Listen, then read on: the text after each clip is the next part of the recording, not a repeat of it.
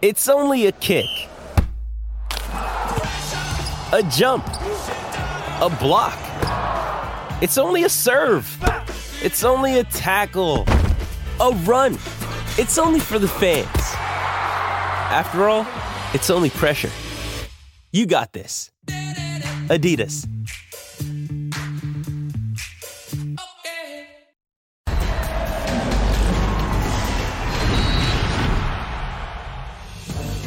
Es oficial, Fernando Hierro es el nuevo director deportivo del Guadalajara. El español llegó este lunes a nuestro país para encabezar este nuevo proyecto que le ha encomendado el dueño del rebaño a Mauri Vergara. ¿Cómo le va a ir? Ya lo veremos, pero hay muchas expectativas sobre el destino del Guadalajara bajo el nuevo mando de Fernando Hierro. Así comenzamos. Punto final.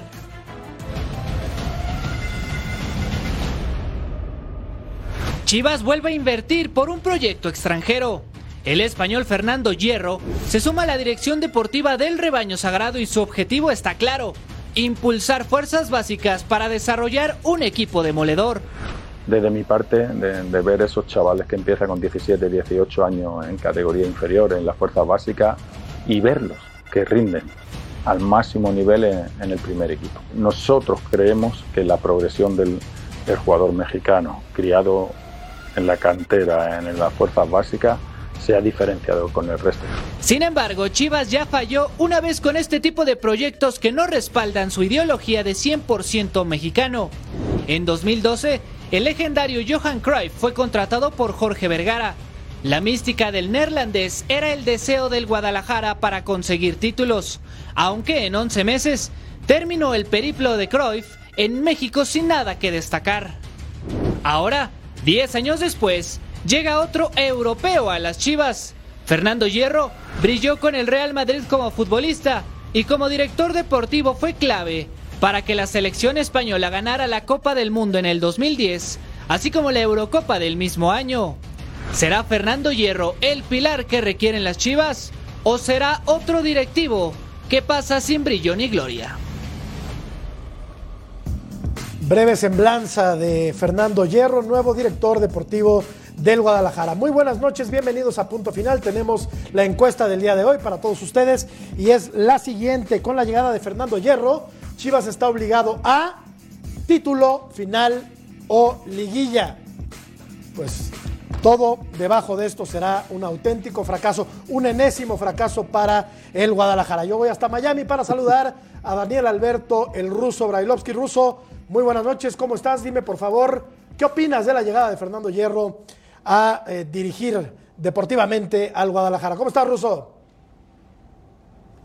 Bien, bien, te mando un saludo igual a mis compañeros. Eh, mira, es una apuesta parecida a la que hacía, como bien decías, eh, Jorge, que en paz descanse. Algo parecido quiere hacer su hijo. No hay ninguna duda que le fue bien en la selección española y que también hay que agregarle a esto, le fue bien en el Málaga, calificándolo a una Copa Europa. Pero es la única vez que lo hicieron. Pero hay una realidad. Yo, yo siempre digo lo mismo cuando traen a alguien de afuera, sea este, a ser director deportivo o sea técnico de un equipo no conoce el mercado mexicano, no sabe la ideología del futbolista mexicano. Eh, le van a enseñar lo que significa Chivas y lo que tiene que buscar. Sí, está bien, pero va a haber alguien que le va a estar soplando al oído y diciéndole qué hay que hacer, porque si no, yo no entendería por qué Cadena no sigue en la institución como director técnico del equipo principal después de que debutó o puso tantos jóvenes y que el equipo tenía una idea distinta por lo menos de entrada jugando con el 70-75% de futbolistas nacidos en fuerzas básicas. Alguien al oído le dijo, no, cadena no, ¿qué se te ocurre a ti? Así le van a decir también cómo va a ir progresando Chivas. Claro. Quiere decir que el señor Hierro, con todo el palmarés que tiene, viene a aprender de entrada. Por lo menos a aprender a dónde llega. Y eso lleva un tiempo. Y ya tendría que venir con un amplio bagaje de conocimiento del fútbol mexicano. Beto Valdés, ¿cómo estás? Muy bien, bien, bien, bien. Y este, me quedo pensando y, comparto y coincido todo lo que dice el ruso. Mira, a mí me preocupa que llega como cuando te dan un auto nuevo y no sabes manejar. O sea, e, e, eso es terrible para mí. Pero bueno, tomémoslo como una apuesta, porque hablan de proyectos, yo no veo ningún proyecto en Chivas. Y después, escuché algunas declaraciones de, Fernando Hierro, que para mí fue uno de mis ídolos de niño, y dice, vamos a apostar por las fuerzas básicas, pues para qué echas a Cadena si Cadena estaba jugando con niños de fuerzas básicas. Y después escucho que dice Hierro, estamos apostando por un técnico triunfador aquí en México y que también conozca los triunfos en Europa. Yo no encuentro a ninguno que tenga ese perfil. Entonces, yo creo que lo están entrevistando, está declarando, está hablando y como bien dice el ruso, a los cuales también le mando un fuerte abrazo, llegó a aprender y a ver cuánto tiempo requiere para aprender y poder asumir un puesto tan importante como este. Ahora saludamos a Ceci y a John Laguna. Vamos hasta Guadalajara, donde Chema Garrido nos tiene el reporte de la llegada de Fernando Hierro a la Perla Tapatía. Adelante, José María. ¿Cómo estás, Jorge Murrieta? Qué gusto saludarte. Muy buenas noches. Un abrazo para ti para todos los amigos que nos acompañan en punto final esta noche con información relacionada a la llegada de Fernando Hierro, el nuevo hombre que lleva el cargo del director deportivo en el Club Deportivo Guadalajara. Eh, llegó muy temprano a esta ciudad de Guadalajara, por ahí de las 5.30 de la mañana, tiempo del centro. No pudimos verlo, en el aeropuerto internacional Miguel Hidalgo lo sacaron por una puerta alterna para evitar tener contacto con medios de comunicación y con aficionados. Escuchemos lo que dijo el propio Fernando Hierro sobre el proyecto deportivo y qué fue lo que le sedujo para llegar al cuadro rojo y blanco.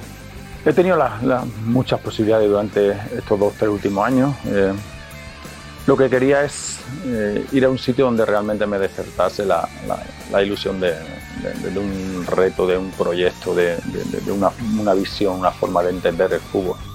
Y Chiva lo es. Me contaron la, posibilidad y cuando empezamos a hablar eh, es de reconocer, es reconocer que, se despertó en mí una, motivación, una, ilusión, porque, porque es un proyecto. Por otro lado, Jorge Amigos dejó en claro cuáles son las virtudes ¿Y cuál es el perfil que debe tener el próximo técnico del Guadalajara, el cual está próximo a elegir? Lo escuchamos. El modelo y la, cabeza, las características de lo que queremos ya lo tenemos. Por lo tanto, eh, la gente esté tranquila en ese sentido que intentaremos o estamos intentando eh, llevar a alguien de, un perfil joven que sepa trabajar con la gente joven, porque ese es el máximo progreso que podemos tener como club, que conozca la zona, que conozca la mentalidad del fútbol mexicano también y que hayan entrenado en Europa. Será entonces hasta finales de esta semana cuando se ha presentado ante los medios de comunicación el nuevo director deportivo. Muchas gracias, Chema. Muy completo tu reporte. Te saludo con mucho gusto, mi querido John Laguna. ¿Entendiste algo?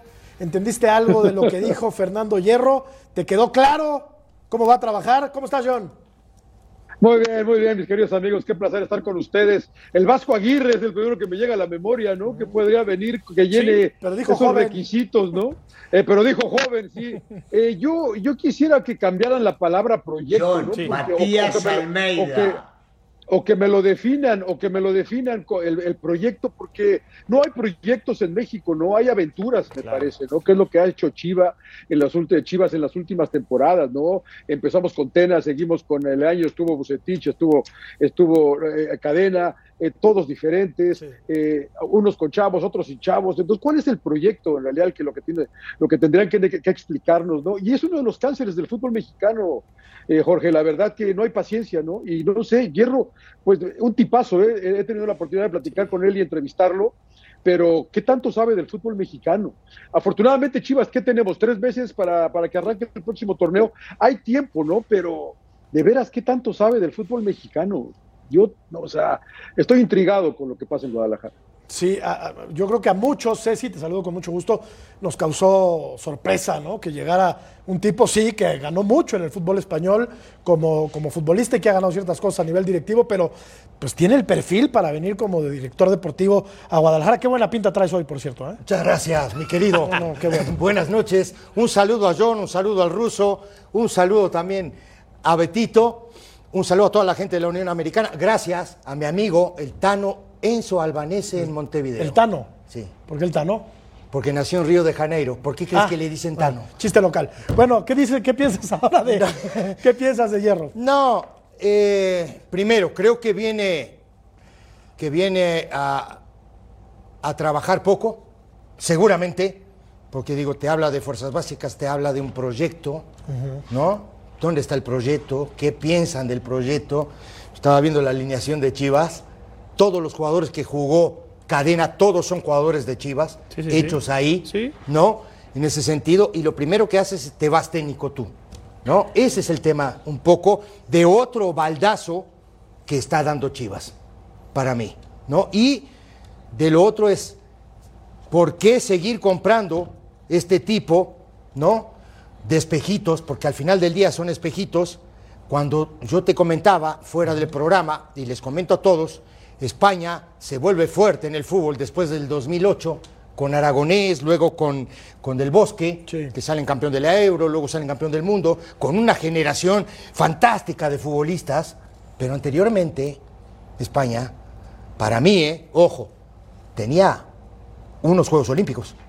Sí, ¿Me entendés? Entonces sí. hoy estamos otra vez comprando todo este tipo de situaciones, digo, que no conocen, que no saben, porque hace un rato decía el ruso y tenía, tiene toda la razón, no saben, ¿no? La idea, la idiosincrasia, cómo se trabaja, todo este tipo de situaciones que, que, que, que a Chivas no le venden jugadores, no le venden jugadores baratos, todo este tipo, se va a encontrar con todo esto, Pero Jorge. mira, sí, pero pero, mira. ese cuento es muy viejo de que a Sí, sí. Chivas le Pero venden muy caro, le venden mira. igual a todos igual de caro. Vamos, vamos a quedar con el, con el tema de- del famoso proyecto. Sí, sí es cierto, de repente no encontramos tantos títulos en España hasta la última época, ¿no? Pero en España cuando se hace un buen proyecto reforman incluso hasta la ley del deporte y por eso ganan los Juegos Olímpicos de 92 y por eso vienen los pilotos de Fórmula 1 y por eso vienen los tenistas y por eso vienen los futbolistas, reforman todo ese tema en lo deportivo a nivel nacional. Bueno, proyecto, o sea, tendría que haber un proyecto institucional, seguramente no lo hay. No, no hay un proyecto en Chivas. No, claro que no. Nadie se ha sentado a anotar y a tra- arrastrar el lápiz por un proyecto. Y después dirías, ok, no hay un proyecto institucional. Yo contrato a alguien que me presente un proyecto. O sea, yo quisiera ver el proyecto en la mesa de Fernando Hierro. O sea, porque una cosa es, como bien dices John, decir, lluvia de ideas, nos sentamos ahorita los cinco, nos ponemos de acuerdo, nadie anotó nada y nos vamos a dormir. Es que no tiene un proyecto. No, no hay proyecto, pero, él donde dice, entra- él habla de un proyecto. Bueno. él habla de un proyecto. Pero a ver, ¿Cuál Pero proyecto? aquí es no hay donde ningún entra, proyecto acá. Beto, aquí, Jorge, muchachos, aquí es donde entra Ricardo Peláez. Porque los otros días nos mintió a nosotros aquí, ¿no? Bueno, Que Ricardo, ¿qué le va a dar? quería ¿Todo le va a dar Ricardo? que, eh, que él quería entregarle todo al próximo, al próximo director deportivo porque la directiva se lo había pedido. Terrible mentiroso. Pero estaría bien ver qué tipo de proyecto tiene Ricardo Peláez y capaz que se lo da en Ricardo la no mano. te- Ricardo no a- tenía a proyecto Hierro. Ricardo no tenía proyecto tampoco. ¿Qué va a tener proyecto, Beto? No. ¿Qué va a tener proyecto? Ruso, mejor me quedo callado. Ruso, a ver, es, es buena idea eh, Sí. eh, seguir comprando espejitos, seguir trayendo gente de fuera para tratar de darnos la luz que no hemos logrado eh, vislumbrar en todos nuestros años viendo fútbol. ¿De verdad es necesario traer a un tipo como, como Fernando Hierro, Ruso? Bueno, eh, el tipo, el tipo ha, ha triunfado en lo suyo, eso no hay duda. A ver, no, no todos los extranjeros te venden espejitos tampoco, porque claro. estamos, podemos llegar a hablar de Almada, que llegó y el tipo enseguida, el uruguayo, agarró y te demostró muchísima capacidad, o técnicos que han venido a Argentina que han demostrado, otros son fracasados, otros demuestran buena capacidad. Por eso digo, no es señalar solamente yo, yo no me voy en contra de, en este caso, el personaje, sino que digo que me encantaría que las oportunidades también se las brindaran mínimo, igual, igual al, al mexicano. Y, y me quedó algo ahí cuando hablaba del técnico, que el técnico tenía que ser alguien que conozca acá y que haya trabajado en Europa. Y me pongo a pensar... Que sea joven. Almeida, Gem- Gemes, Westerhoff, porque son los que pueden llegar a estar cerca de, cuan- de donde estaba él, más que nada. Si no después, no sé, Javier no va a dejar Mallorca en este momento, no lo va a dejar. Eh, de repente esperan a que terminen los contratos, posiblemente a fin de año, pero son tipos que han estado acá. Uno, un perdedor nato, un vendespejos como, como Gemes, pero los otros dos ya anduvieron, anduvieron bien acá. Entonces, en una de esas tenemos la sorpresa que nos trae de vuelta. ¿eh? Pues mira, Siempre esa es la, la esperanza, perdón, eh, No, la esperanza, ¿no? De que ojalá nos sorprendan, ojalá nos traigan algo. Somos pueblo de conquista, Jorge, la verdad que se demuestra, y, y- y se demuestra vez tras vez, ¿no? Porque, y yo repito, lo que ¿qué dejó Cruyff, Eh, pues creo que lo único bueno que dejó fue que cambiaron la cancha, ¿no? Sí, señor. Que era artificial, ¿se acuerdan, no? Y fue todo lo que dejó y se fue y vivía- venía ocho días y se iba. Eh, Hierro espero que se quede y que esté acá eh, y, y- y podamos ver algo, pero de veras, como dice Beto, pues muéstrenos el proyecto o compartan algo de lo que es el proyecto, ¿no? Un poco de respeto para la afición de, de este equipo que, que, sufre y sufre y sufre y no ve nada de resultados, ¿no? Por lo pronto, eh, pues yo creo que hay que dejarlo trabajar, ¿no? Hay que ver qué armas tiene para Mira. solventar esta situación de crisis, por lo que eh, claramente atraviesa el equipo del Guadalajara en cuanto a resultados deportivos, ¿no? Vamos a darle, vamos a darle ayer no, no, el no, beneficio de la duda, porque ah, ah. tiene razón el ruso, ¿no? Lo razón único que quiero comentar también para que participemos todos, de lo positivo que yo encuentro es que no son los mismos. Qué bueno, o sea, qué, qué bueno que viene alguien fresco, nuevo, me ah, sí. preocuparía que no haya un mexicano porque hay muchos que se preparan y estudian y buscan una oportunidad. Pero qué bueno que no están cambiando de la silla nada más. O sea, agarras esta silla, te cambias a la otra, sí. brincas. O sea, siempre la misma rueda de la fortuna ya sí. también es terrible. Hay que quitar vicios, creo yo, ¿no? Bueno, eh, no sabemos quién va a llegar, ¿no? Porque qué tal que es uno de no, los. No, no, no, no, me refiero al director deportivo. Ah, perdón, perdón. De hierro, qué bueno que no son los mismos porque estamos jugando a, al jueguito este de las te, sillas. Te, referías al técnico, ¿no? Ahora, no sabemos quién vaya a llegar. Ahora, a Cadena le dieron un fierro caliente. y el tipo hizo lo que pudo. No, hizo bien. Sánchez, Sepúlveda, Sánchez, Sepúlveda, Olivas, Orozco, Beltrán, Alvarado, Flores, ¿no? Brizuela, eh, Brizuela eh, Calderón, Vega que llegó, pero este era el equipo de cadena. ¿eh? Casi, casi todos eh, este equipo de cadena. surgidos de ahí. No, ¿no? la mayoría de ellos hechos en el club. Y lo primero es, te vas. Sí, no, terrible. Bueno, seguiremos platicando del tema y obviamente tenemos muchos temas por delante como las semifinales del fútbol mexicano. Vamos a la pausa. Vamos a la pausa. Sí, por favor. Y volvemos. Qué bien te ves, crack. Gracias. Volvemos para hablar del América que se prepara para enfrentar al Toluca.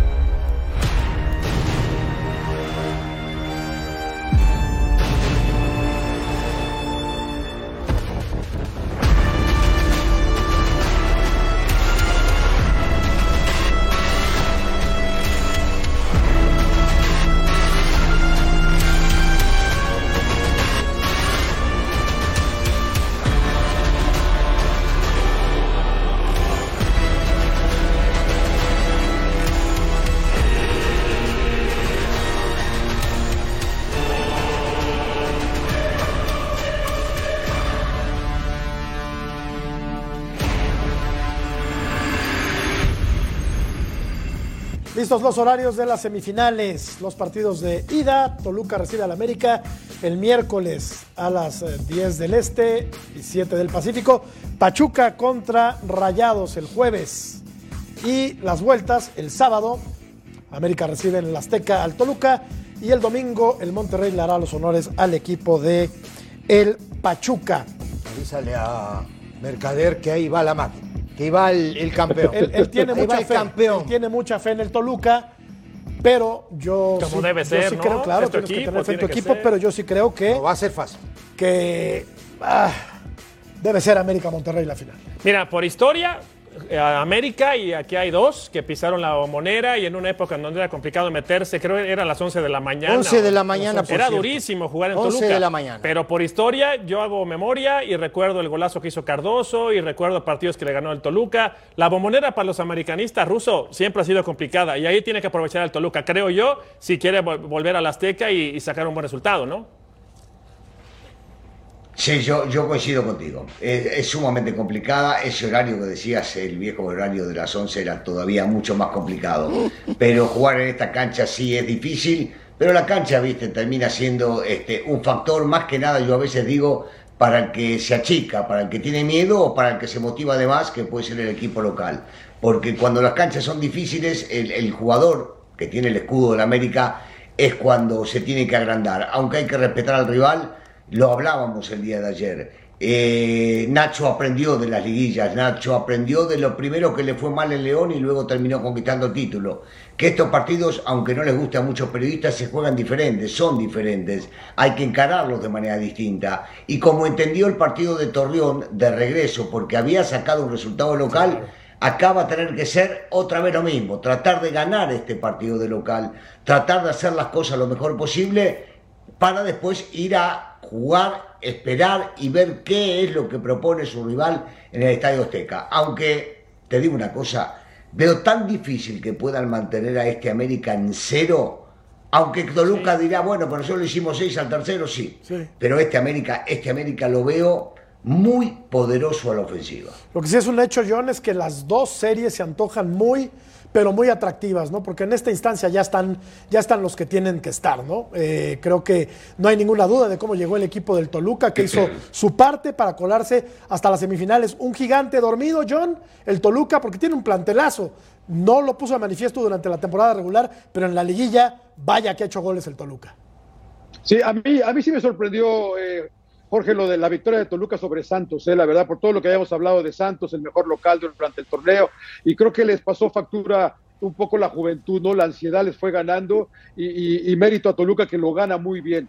Yo sí creo que a América se le han alineado los planetas porque al perder Santos evitan a Pachuca o a Tigres en esta, en esta llave de semifinales, ¿no?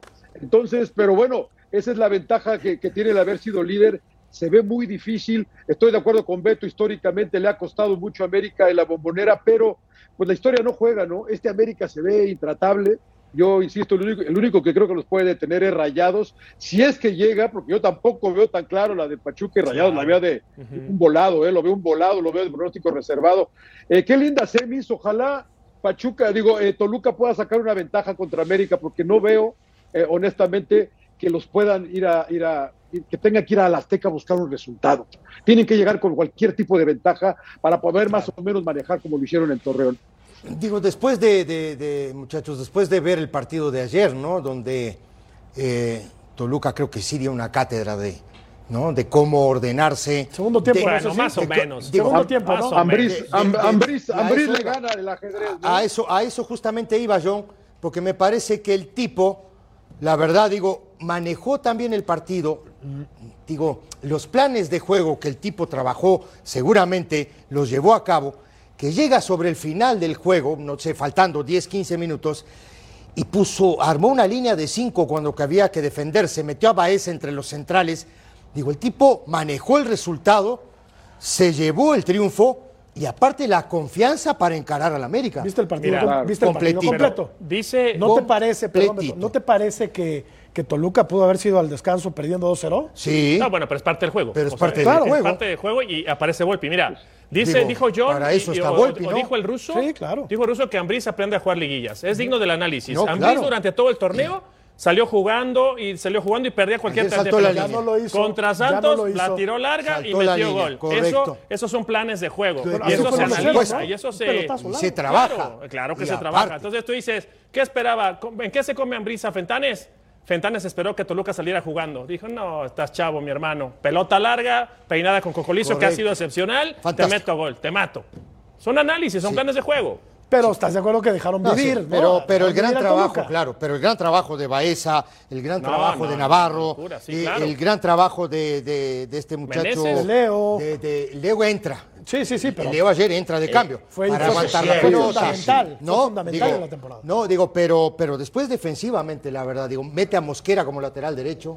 Mete a Mosquera Claro, como lateral sí. derecho y Angulo izquierdo. sí, Correcto, claro. ¿no? Y que se termina lesionando Angulo, no sé si fue un Así tema de- es. No, y de- lo pone, de lo pone a a Meneses del lado derecho cuando siempre jugó del izquierdo y a Ruiz del lado izquierdo y lo deja. Leo en la banca. Correcto. A ver, Sí, todo sí. eso, todo esto tiene que ver con lo que decía recién Beto, que es una forma de encarar el partido. Cuando esto y a la vez les agrega, miren muchachos, si ellos nos vienen a presionar, tírensela al cocolizo, es un trabajo. Es un trabajo para cambiarle lo que el rival está Totalmente. queriendo o va a Y para saber que va a proponer. y para ya le estoy ganando ahí, por, por más que sufrió, ¿eh? Por más que sufrió en el primer tiempo. Claro. Pero ya la partida mental la estaba ganando haciendo los cambios que hizo y cambiándole la forma de jugar. Después tuvo la suerte que en dos minutos metió dos goles y andá a cantar a Gardel, no había cómo dárselo vuelta. Correcto. Y tiene mucha Y, Vol- y experiencia. Volpi, y Volpi para dos espectaculares. Además- También, además tiene un pero es gran parte arquero. de, es parte de. A- Ahora, eh, esto si quieren lo platicamos después. Tenemos que ir a la pausa. Eh, continuamos aquí en eh, punto final. Regresamos para rematar el tema. Callados, campeón. Y vamos a platicar con Duilio Davino. Estará con nosotros. Punto final. It's Kaylee Cuoco for Priceline. Ready to go to your happy place for a happy price? Well, why didn't you say so? Just download the Priceline app right now and save up to 60% on hotels. So, whether it's Cousin Kevin's Kazoo concert in Kansas City, go Kevin, or Becky's Bachelorette Bash in Bermuda, you never have to miss a trip ever again. So, download the Priceline app today. Your savings are waiting. Go to your happy place for a happy price. Go to your happy price, Priceline.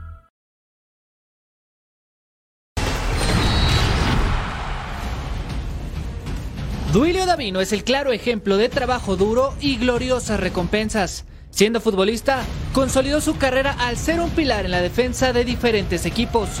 Con Tecos, América y Rayados de Monterrey pudo levantar el trofeo de la Liga MX. Siendo seleccionado nacional, fue mundialista en Francia 98 y campeón de dos Copa Oro de CONCACAF. Davino siempre dejó el corazón en la cancha. Entre sus fortalezas es ser un líder nato y tras el retiro, su liderazgo lo llevó a la presidencia deportiva de Rayados de Monterrey, donde el éxito no faltó.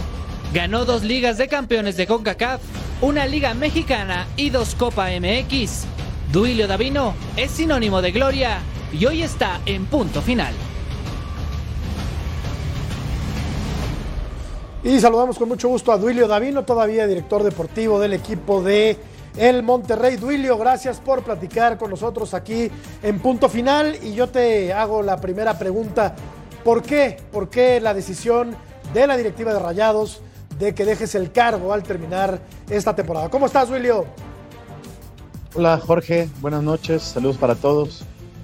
Primero, bueno, gracias por, por ese reportaje de, bienvenida. Este, simplemente en el fútbol como en la vida hay ciclos que se terminan y bueno, después de, de, siete años decidimos por mutuo acuerdo que el mío debe de terminar. Así que eh, me voy tranquilo y contento por, por, la gran experiencia que fue, por, por los resultados conseguidos y, sin duda por, por todo, todo el cariño de, la gente y de, sobre todo de los colaboradores que, que dejo aquí en Monterrey. Hola Duilo, ¿cómo estás? Un abrazo grande, querido amigo. Oye, bueno, primero voy a corregir al señor Murrieta porque sé que no te gusta, no es director deportivo, es presidente deportivo, presidente. porque después, no, no, no, no, yo no soy director, soy presidente deportivo. Bueno, un abrazo grande para ti, Duilio. Oye, este, por ahí platicábamos de repente y decías que el proyecto era tres años, fueron siete, Duilio. ¿Cómo se vive la presión en Monterrey? Porque mira que estar en constante pelea con el, los vecinos, con Tigres, pues no fue tema sencillo, ¿no? Siete años de muchos éxitos, Duilio, un abrazo. Hola Beto, buenas noches, ¿cómo estás? Un saludo. Bueno, sí, me tocó realmente eh, la época, pues, eh, convivir con, con, la mejor época de Tigres, ¿no? Entonces, eso sin duda eh, que se hizo todo mucho más competitivo. También eso nos ha hecho crecer a los dos equipos. Creo que la competencia aquí en Monterrey, este, la rivalidad ha hecho que los dos equipos sean mejores, que, que crezcamos los dos.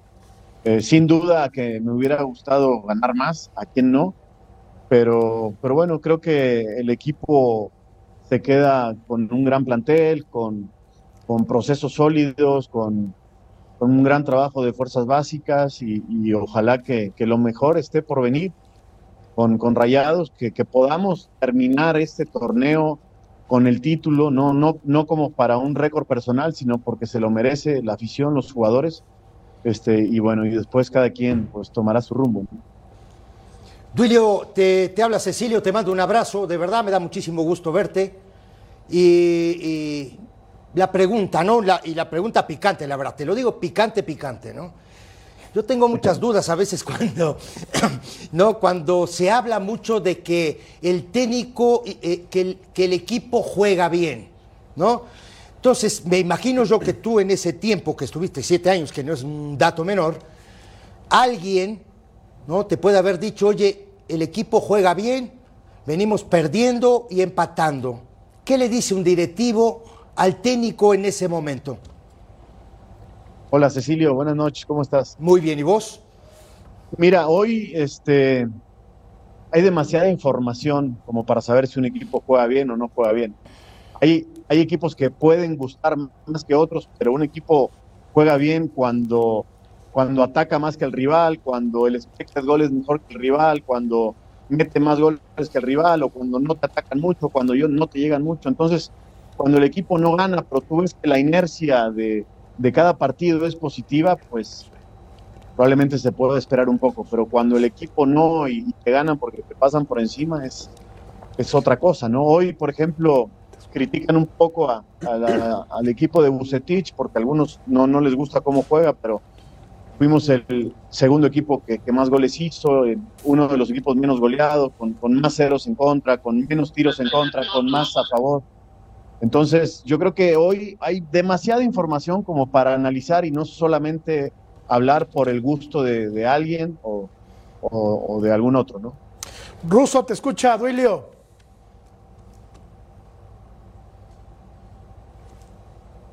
La, la- la pregunta va más que nada eh, al salto que se da de ser futbolista a directivo y con todas las cosas que hay que lidiar desde ese lado, sobre todo con el futbolista habiendo salido de allá. Hola Ruso, buenas noches, ¿cómo estás? Sí, yo cuando, cuando decido retirarme tenía muy claro que quería ser entrenador. Este, y la verdad es que, bueno, eh, mi hermano en ese momento era entrenador, mi padre había sido entrenador, mi abuelo había sido entrenador.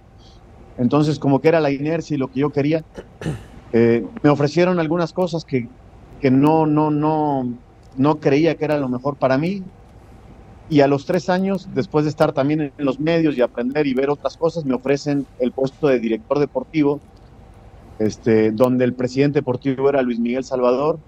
Y creo que ese año me ayudó mucho para entender bien el puesto directivo, no, no empezar a tomar decisiones de la nada, sino con un año de aprendizaje, aprendiéndole mucho a Luis Miguel, que hizo un trabajo también espectacular.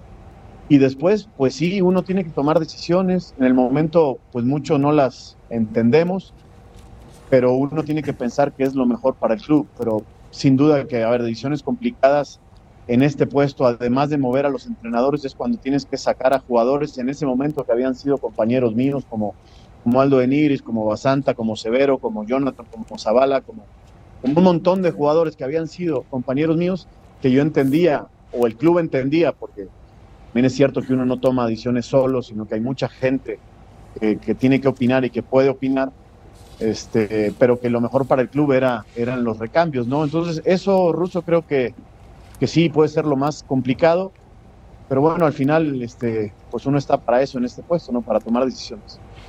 Vamos a ir a la pausa, Duilio. eh, te eh, invitamos a que continúes con nosotros un ratito más.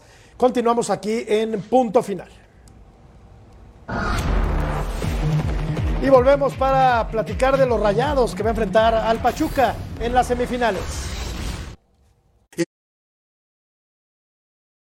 When you need mealtime inspiration, it's worth shopping Kroger, where you'll find over 30,000 mouth-watering choices that excite your inner foodie. And no matter what tasty choice you make, you'll enjoy our everyday low prices, plus extra ways to save, like digital coupons worth over $600 each week. You can also save up to $1 off per gallon at the pump with fuel points. More savings and more inspiring flavors make shopping Kroger worth it every time.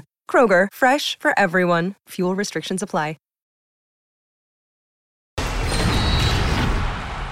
Algunos números de Duilio Davino como directivo de la pandilla. Aquí los vemos. Ocho finales, dos títulos de la CONCACAF, un título de liga, dos títulos de Copa MX, cinco finales femeniles y dos títulos de Liga MX femenil. Muy buenos números, la verdad, de Duilio Davino. No, sin duda. Y, respecto a todo esto, Dui, yo te preguntaría, ¿qué te hace falta? Fuiste campeón como futbolista en diferentes clubes y en equipos importantes. Fuiste mundialista, ahora directivo triunfador. ¿Qué le hace falta a Diego Davino? Porque tu perfil, digo, no me quiero adelantar, pero tu, perfil da para mucho. Oh, gracias, Beto. La verdad es que hoy no sé, no sé qué es lo que quiera hacer. Eh, gracias a Dios he recibido un par de invitaciones. El compromiso que tengo con el club es eh, eh, la participación del femenil que termina después del varonil. Estar este, disponible para la persona que llegue, poderle entregar de la mejor forma. Después sí me quiero tomar un par de semanas para mí, para pensar, para, para ver qué quiero hacer y, y después decidir. Entonces hoy no, digo, Este, uno siempre quiere eh, más cosas, siempre quiere ganar más. Lo que me queda claro es que quiero seguir estando ligado al fútbol, eso lo tengo muy claro, pero todavía no, no decido qué, qué quiero hacer. ¿Te veremos eh, en algún momento, Duilio, en algún puesto directivo en la selección mexicana? Pues no, no lo sé, Jorge, no, no lo sé. Sin duda que estar en la selección debe ser orgullo para todos. Este, pero hoy este, está bien representada con, con la gente que está y veremos más adelante. No, no, no, no quiero apurarme ni ilusionarme. Este, quiero estar tranquilo, terminar aquí como se debe, poder, si Dios quiere, ganar los dos títulos que tenemos ahora en, Rayados y en Rayadas y después ver a ver qué, qué, qué viene. Duilio, eh, tú jugaste dos mundiales, no es cualquier cosa, ¿no? En este sentido. ¿Cómo, ¿Cómo ves a la selección mexicana para este mundial? No queda mucho tiempo. ¿La ves para pelear, pasar de grupo y luego seguir de largo? A ver, el, momento no, no se ve bien, por supuesto. Después decimos, bueno, en otros mundiales tampoco, este, previo al mismo, se veía bien el equipo y después este, ilusionó a la gente. Yo creo que va a ser importante recuperar dos o tres jugadores que, que no están en su, en su nivel, que son muy importantes. Y después, bueno, el Tata tendrá tiempo para, para trabajar. Este, yo lo que más deseo es que sí, Cecilio, que puedan llegar al quinto partido o llegar a semifinales. Sinceramente, eh, hoy lo que se ve es que no, no está tan claro eso. Lo que sí es que debemos de apoyar a la selección porque, porque ya está, o sea, la decisión está tomada de quién la va a dirigir, de qué jugadores van a ir y, y tampoco estar este, diciendo otras cosas este, puede cambiar nada y sí creo que puede perjudicar el, el ambiente del, del grupo. ¿no? Ruso.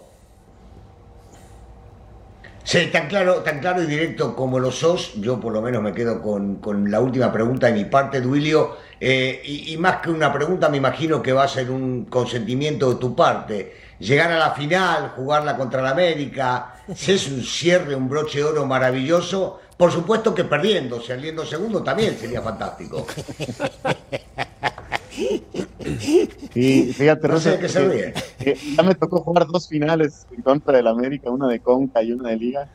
Y bueno, la tercera y que podamos ganarla otra vez sería extraordinario. También me hubiera gustado contra los vecinos, pero, pero bueno, ya quedaron fuera ayer. ¿no? Sí. ¿Cómo, cómo ves a la No, gran... no, creo, creo que no, se, escu- no me escucha bien, Duilio. Creo que Duilio no me escuchó bien, pero no importa. ¿Cómo ves al agrandado del ruso, Duilio? Primero, bueno, primero viene la semifinal contra, contra Pachuca, pero ¿cómo verías esa final, Monterrey-América?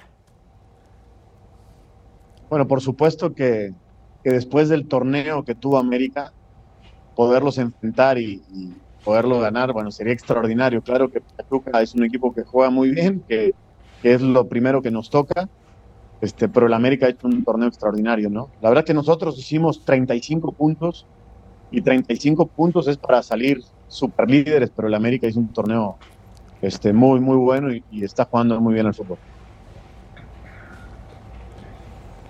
Bueno, pues eh, algo más. No, no, sin duda, sin duda. El trabajo Sí, que ha hecho sí. Duilio en, en Rayados, ¿sí, Ruso? No, yo digo que, que quedó claro y Dulio es un hombre de fútbol. Este, me, tocó estar con él, trabajar con él y era un tipo que iba siempre al frente, que iba para adelante y que es un triunfador.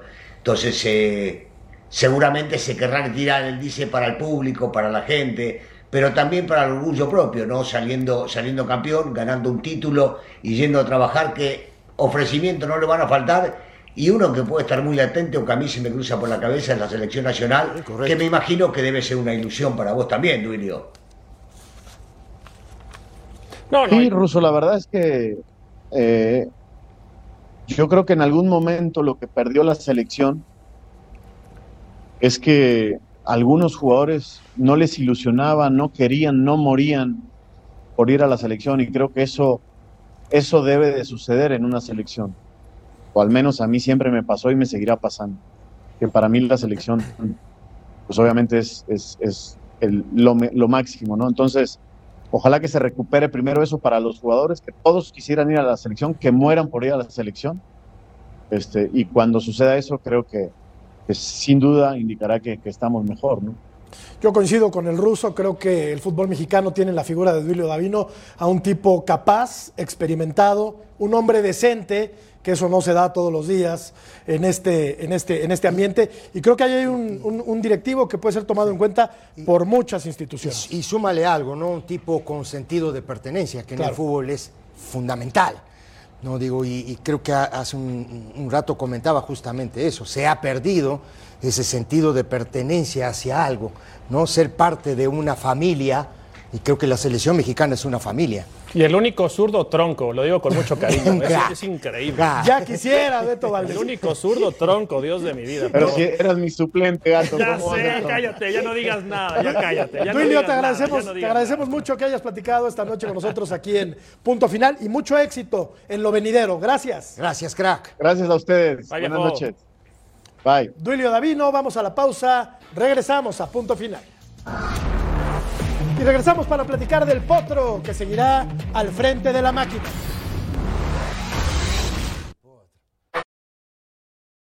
Another day is here, and you're ready for it. What to wear? Check. Breakfast, lunch, and dinner? Check. Planning for what's next and how to save for it? That's where Bank of America can help. For your financial to dos, Bank of America has experts ready to help get you closer to your goals. Get started at one of our local financial centers or 24-7 in our mobile banking app. Find a location near you at bankofamerica.com slash talk to us. What would you like the power to do? Mobile banking requires downloading the app and is only available for select devices. Message and data rates may apply. Bank of America and a member FDIC. Este lunes Raúl Gutiérrez recibió el espaldarazo por parte de la directiva de Cruz Azul para mantenerse al frente del equipo. Continuará el próximo semestre. Desde muy temprano los jugadores reportaron en las instalaciones de la Noria. Comenzaron su periodo vacacional de cara al inicio de lo que será el clausura 2023. Fueron ellos mismos quienes también respaldaron a Raúl Gutiérrez al frente de la máquina cementera. A mí en lo personal me gustaría que continuara porque es alguien que te brinda mucha confianza y respaldó tanto al grupo en, lo- en todo lo que se tenía que respaldar. Este, nos brindó confianza más que nada. Creo que el grupo estaba hecho pedazos en esa parte. Fue un pilar para que nosotros pudiéramos levantar en la cancha. No fue eh, un mal torneo como se planteó al principio. Pudimos rescatar un torneo que estaba en un hoyo muy profundo. Este, pues, gracias a todos, al esfuerzo de, desde el cuerpo técnico, los profesores, nosotros. Queríamos ser campeones, pero pues bueno, nos tocó perder y a seguir trabajando, que el otro torneo será mejor.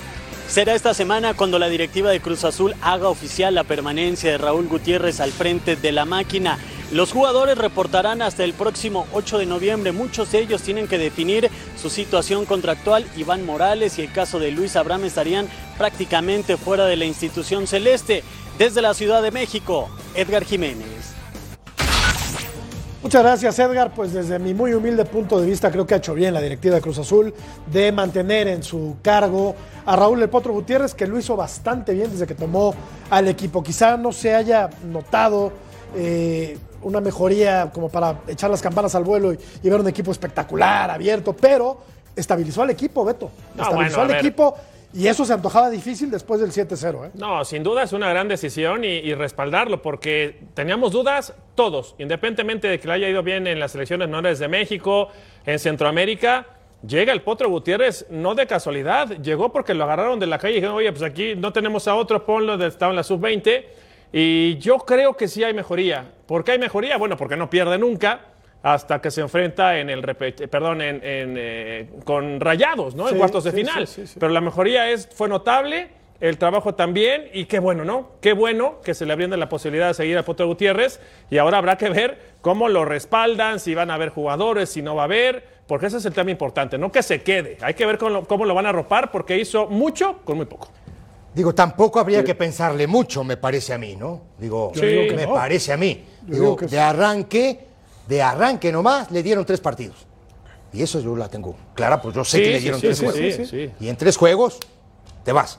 Y el tipo poco a poco empezó a trabajar, ¿no? Estabilizó el equipo, como dijiste hace un rato, lo ordenó, armó una línea de cinco, venía de una goleada de 7 a 0. Todo este tipo de situaciones que tú cuando llegas a un plantel por más que lo conozcas, porque él estaba en la sub-20 trabajando, por más que lo conozcas, a mí me parece que el tipo fue ¿no? poniendo su palomita y armó un equipo competitivo, un equipo que llegó a perder, ¿no? Jugando Ah, bien. Jugando, jugando bastante bien. Mejor ¿eh? que el rival. Y ojo, yo en Monterrey me quedo, me quedo con algo del tema de, del partido, porque creo que por momentos del 29 al 45, Cruz Azul fue mejor que el equipo de Monterrey. Buena decisión ruso de la directiva de la máquina, ¿no? De mantener a, a Raúl en su cargo. ya era hora, ya era hora que tomen una buena decisión. Es indudable que sí. Y por muchos puntos, eh, algunos que mencionaban ustedes, que coincido plenamente, más aquel que, por ejemplo, Corona jugaba en la sub-20. Sí. Y el Potro lo tenía ahí. Y se habrá dado cuenta que estaba en forma para jugar en primera división y regresarlo al lugar donde él merecía estar. Y Corona le cumplió, con don de mando, con atajadas, pero también siendo un líder de esta institución y en el vestidor y mucho. Este, de repente aparece Huescas jugando de titular indiscutido, si bien es cierto como carrilero, del otro lado Rivero, regresa a ciertas bases que no existían antes, que no había antes, un desorden total. Y eso en tres días y medio, porque así lo fue, había que ganarse a la gente, al futbolista, a la hinchada, a los directivos para que no los insulten y demás. Y poco a poco lo hizo en estos 10 partidos que tuvo al mando. Y se merece porque picó piedra para llegar allá. Y estoy podrido de que vayan y busquen extranjeros que después vienen acá solamente a llevarse la lana y no dejen a un tipo joven como lo es él que pueda llegar a triunfar. Con otra John que ahora además tendrá injerencia en el armado del equipo de cara a la próxima temporada, ¿no? Ojalá, como dice Beto, pero qué importante es eso, Jorge, ¿no? La verdad que eh, eh, buenos comentarios, ya lo dijeron casi todo. A mí me da mucho gusto por él también, eh, y porque a la gente que es resultadista dirá que Monterrey les pasó por encima, pero es cierto lo que dice Cecilio, ¿eh? Monterrey tuvo muchas oportunidades que le pudieron haber dado otro rumbo a ese partido, ¿eh? Eh, perdón, Cruz Azul, eh, unas un par de atajadas buenas por ahí de Andrada. Eh, la verdad que eh, a mí me da mucho gusto por, por, por lo que también dice el ruso, por el técnico mexicano, porque hay que apoyar más a, a, la- a los, a, los, a los técnicos nacionales y ojalá, y ojalá eh, pues sigan. Creo que le va a faltar un delantero y ojalá vengan refuerzos porque creo, terminó todavía como, como líder goleador Santi Jiménez que se fue desde la fecha 5, ¿no? Y creo que ahí, por ahí a Cruz Azul le siguió faltando algo. Se, ve muy bien Pero de- qué buena, se ve, pero a mí me, a mí me gusta lo de la máquina, ¿eh? A mí me gusta que, que está Elmo ahí atrás de ti, mi querido, mi querido John Laguna. A ver, vamos a ver los números del Potro y con esto vamos a la pausa. 10 partidos, 6 triunfos, 2 empates, 2 derrotas. Si quieres decir algo, después de la pausa, después de la pausa. Ya volvemos, seguimos en punto final.